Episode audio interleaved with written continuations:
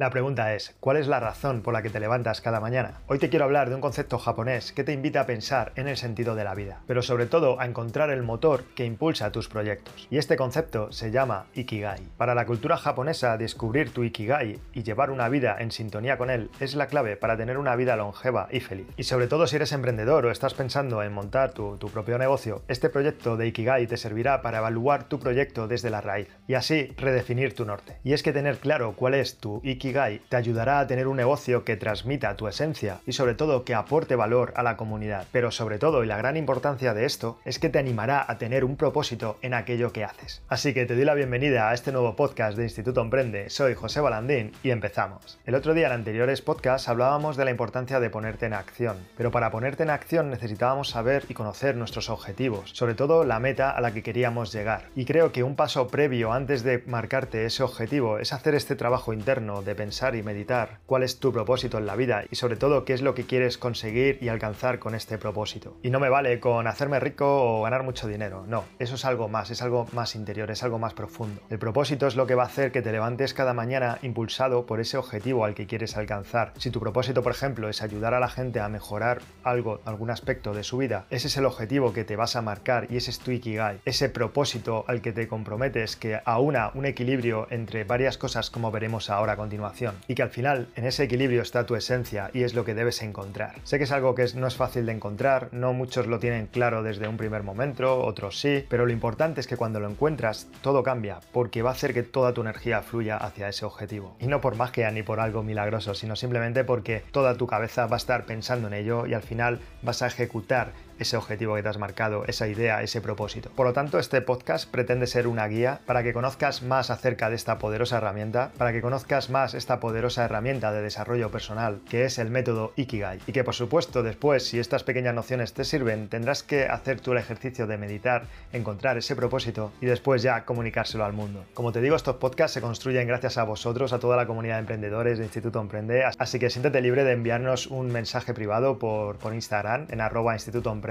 para darnos sugerencias, enviarnos un audio si quieres que lo pongamos aquí en este podcast para hacernos alguna pregunta o si eres algún emprendedor, emprendedora que ha tenido cierto éxito empezando de la nada o simplemente quieres contarnos tu proyecto porque vamos a hacer entrevistas y sería muy interesante traer a gente de esta comunidad para que pueda inspirar a otros. Así que ya te digo, nos puedes escribir en arroba instituto emprende y estaré encantado de responderte y estar en contacto contigo. Por lo tanto, en este podcast vamos a ver los siguientes puntos. ¿Qué es el Ikigai? ¿Cuál es el origen de este concepto? ¿Por qué es tan importante el Ikigai para emprender? Y el más importante, cómo descubrir tu Ikigai para emprender con propósito. Empezando por el primer punto, que es el Ikigai, se define como el sentido de la vida. Digamos que es el propósito vital que hace que todo merezca la pena. Esta filosofía japonesa propone un camino interior de exploración, de autoconocimiento, para encontrar qué es y qué nos hace levantarnos por la mañana para hacer frente al mundo. Por lo general, el concepto Ikigai se presenta con la siguiente gráfica. Digamos que son una serie de círculos que se superponen entre sí, como estarás viendo en la imagen. Es similar a los pétalos de flor, pero en esencia el Ikigai es lo siguiente. Es aquel punto en el que confluye eso que te gusta hacer, tu pasión, lo que se te da bien, tus habilidades, aquello por lo que te pueden pagar y aquello que el mundo necesita. Estas cuatro variables en conjunto formarán los cuatro pilares y en su núcleo estará tu Ikigai. En la intersección de esos pilares se encuentra tu propósito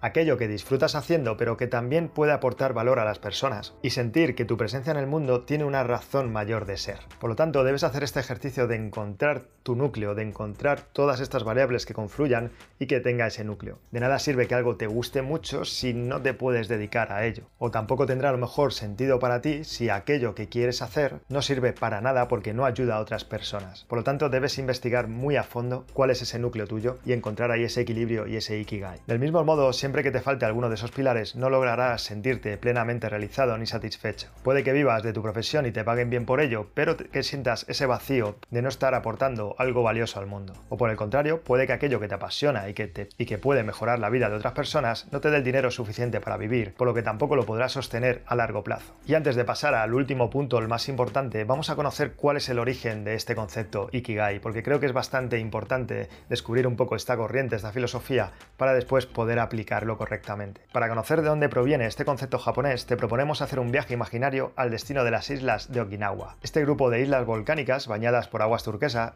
son uno de los paraísos naturales en Japón y también es el hogar de una de las comunidades con personas más longevas del mundo, sobre todo porque la media de vida es muy superior al resto. Según la investigación de la Universidad de Okinawa, esto se debe a que estas personas utilizan mucho el concepto Ikigai y tener un propósito en su vida les hace más felices y esto ayuda a tener una vida más larga y sobre todo plena. Como digo, todo esto según este estudio, no lo estamos diciendo nosotros. Y bien, ¿y por qué es tan importante el Ikigai para emprender? Emprender, como todos sabemos, es un camino que requiere perseverancia, fortaleza para atravesar los obstáculos que pueden aparecer entre tú y los objetivos de tu proyecto como emprendedor. Y sin una motivación sólida que sustente tu negocio, es muy probable que te desanimes y que te frustres si las cosas no salen como tú querías. Pero si trabajas desde tu Ikigai con un propósito claro y auténtico, vas a encontrar la energía para sostener tu proyecto y sobre todo alcanzar tus metas. Porque si tienes un propósito claro cuando vengan los malos momentos, será la gasolina que te empuje a conseguir alcanzar ese objetivo y no decaer a la primera de cambio. Si tu negocio no tiene un propósito claro, tampoco lo tendrán claro tus potenciales compradores, tus clientes o las personas con las que decidas formar equipo. Por eso es tan importante que tú lo tengas claro, porque de ti van a hacer todo lo demás. En una famosa conferencia, Start with Why, Simon Sinek habla de la importancia de entender por qué haces lo que haces, qué es lo que te inspira en tu trabajo en el día a día y sobre todo cómo puedes hacer de ese por qué tu gran punto de partida, ya sea a la hora de comunicarte con tus clientes o innovar en tu proyecto. Al final, dice Sinek, las personas no compran lo que haces, sino por qué lo haces. Todos tenemos motivaciones, sueños, metas que cumplir, pero pensar en esto, pensar en tu Ikigai te hace ir un paso más allá. Y sobre todo preguntarte, ¿por qué estoy persiguiendo ese sueño? Y vamos ya con el último punto, el más importante, cómo descubrir tu Ikigai para emprender con propósito. Como te decía al principio, descubrir tu Ikigai es un proceso de autoconocimiento, que implica explorar tu vida para encontrar aquello que le da sentido. Puede que quieras explorar tu Ikigai para darle una dirección a tu emprendimiento, o bien porque quieras emprender porque la vida que llevas no te gusta y quieres hacer algo más, pero aún no sabes exactamente en qué reflejar todo eso. Por lo tanto, es el momento de que tomes papel y lápiz y comenzar a indagar en tu interior. Estos procesos nunca son fáciles, siempre son algo dolorosos, pero al final siempre te transforman y merecen la pena. Estamos acostumbrados a ir en el día a día mirando hacia el exterior, eh, queremos todo ya, queremos todo con inmediatez, cada vez todo va más rápido y no nos da tiempo a realmente pensar, ver qué camino estamos cogiendo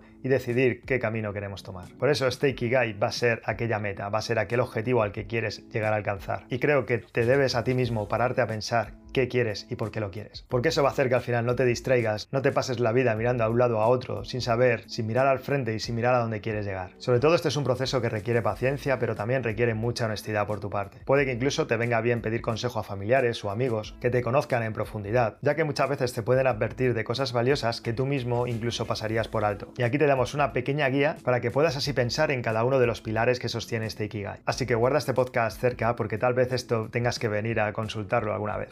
Punto, piensa lo que de verdad te gusta. ¿Cuál es tu pasión? Identifica eso que amas y que no puedes dejar de hacer. ¿Con qué actividades sientes que todo fluye? Y sobre todo, ¿con qué actividades sientes que el tiempo desaparece? Hazte una lista y sobre todo apunta aquellas cosas que te empujan siempre a dar lo mejor de ti mismo. Tal vez para esto te sirva escuchar el podcast que hicimos hace poco de cómo ponerte en acción. Búscalo en este canal porque te puede venir genial. Segundo pilar, busca aquello en lo que eres realmente bueno. ¿Cuáles son tus habilidades naturales? ¿Qué es eso que realmente se te da bien, en lo que destacas sin hacer apenas esfuerzo? Aquí puede ayudarte a pensar en cuando eras niño, si eras bueno en los deportes, en música o en algún tipo de actividad artística o extraescolar, ya que en la infancia muchas veces encontramos pistas para descubrir aquello que nos apasiona y sobre todo aquellas habilidades que teníamos dormidas y que ahora puedes despertar, porque tal vez tengas un talento superior al resto en esta habilidad y al hacernos mayores se nos ha ido olvidando. Vamos con el pilar número 3, solo falta uno, y es aquello por lo que te puedan pagar. Aparte de identificar estas cualidades, identifica también cuál de ellas son las más demandadas, ya que vivimos en un mundo muy cambiante y es probable